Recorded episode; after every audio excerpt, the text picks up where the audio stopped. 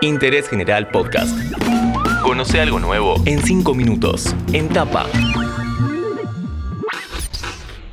Hola, ¿cómo están? Bienvenidos a este podcast de interés general en el que vamos a conocer a fondo un concepto del que se está hablando mucho y que también se está practicando. Teletrabajo. ¿Quiénes se benefician laburando en casa? ¿Qué dice el proyecto de su reglamentación y qué complicaciones puede traer para empleadores?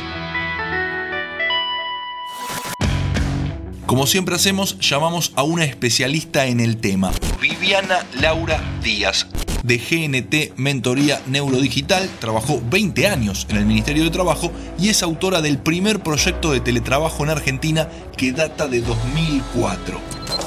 Como para entender un poco desde cuándo está pendiente esta discusión. Lo que estamos viviendo es una ficción de teletrabajo, lo que yo he denominado como trabajo remoto forzoso. Pero no es lo mismo teletrabajo, teletrabajo seguro, trabajo conectado remoto, que esta ficción de teletrabajo a la cual fuimos, diría yo, presionados ni siquiera por el Estado, ni por los empleadores, ni por los sindicatos, sino por la biología. Fue el COVID-19 el que nos digitalizó el que nos forzó a esta ficción de teletrabajo a la cual tenemos que diferenciar para poder entender los beneficios que la modalidad de trabajo conectado remota nos reporta en vista justamente al post pandemia.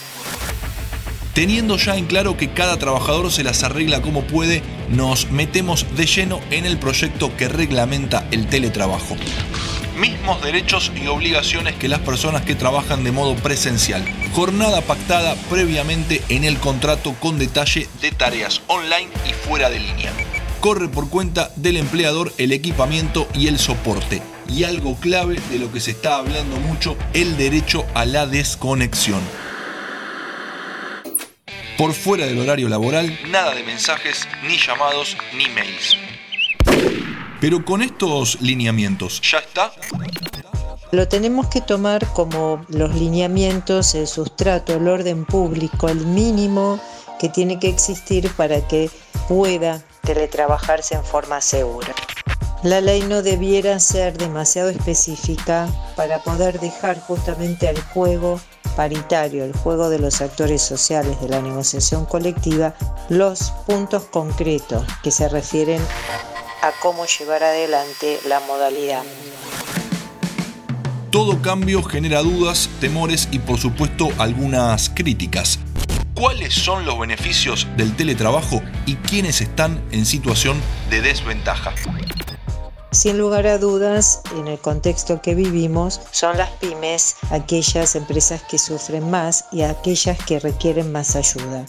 Por eso entiendo que a través de una política de crédito fiscal, aún de reducción de aportes patronales, se puede lograr incentivar la aplicación del teletrabajo que tiene beneficios muy concretos.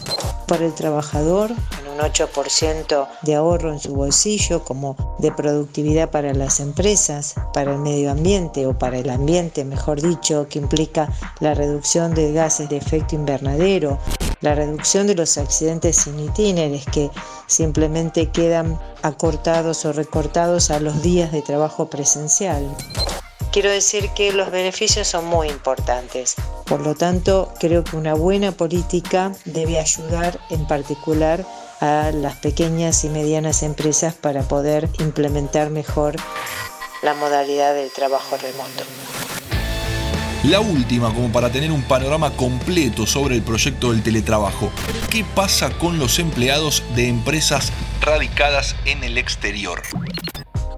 Teletrabajo transfronterizo, el proyecto de la ley dice que se aplicaría la ley que sea más beneficiosa para el trabajador.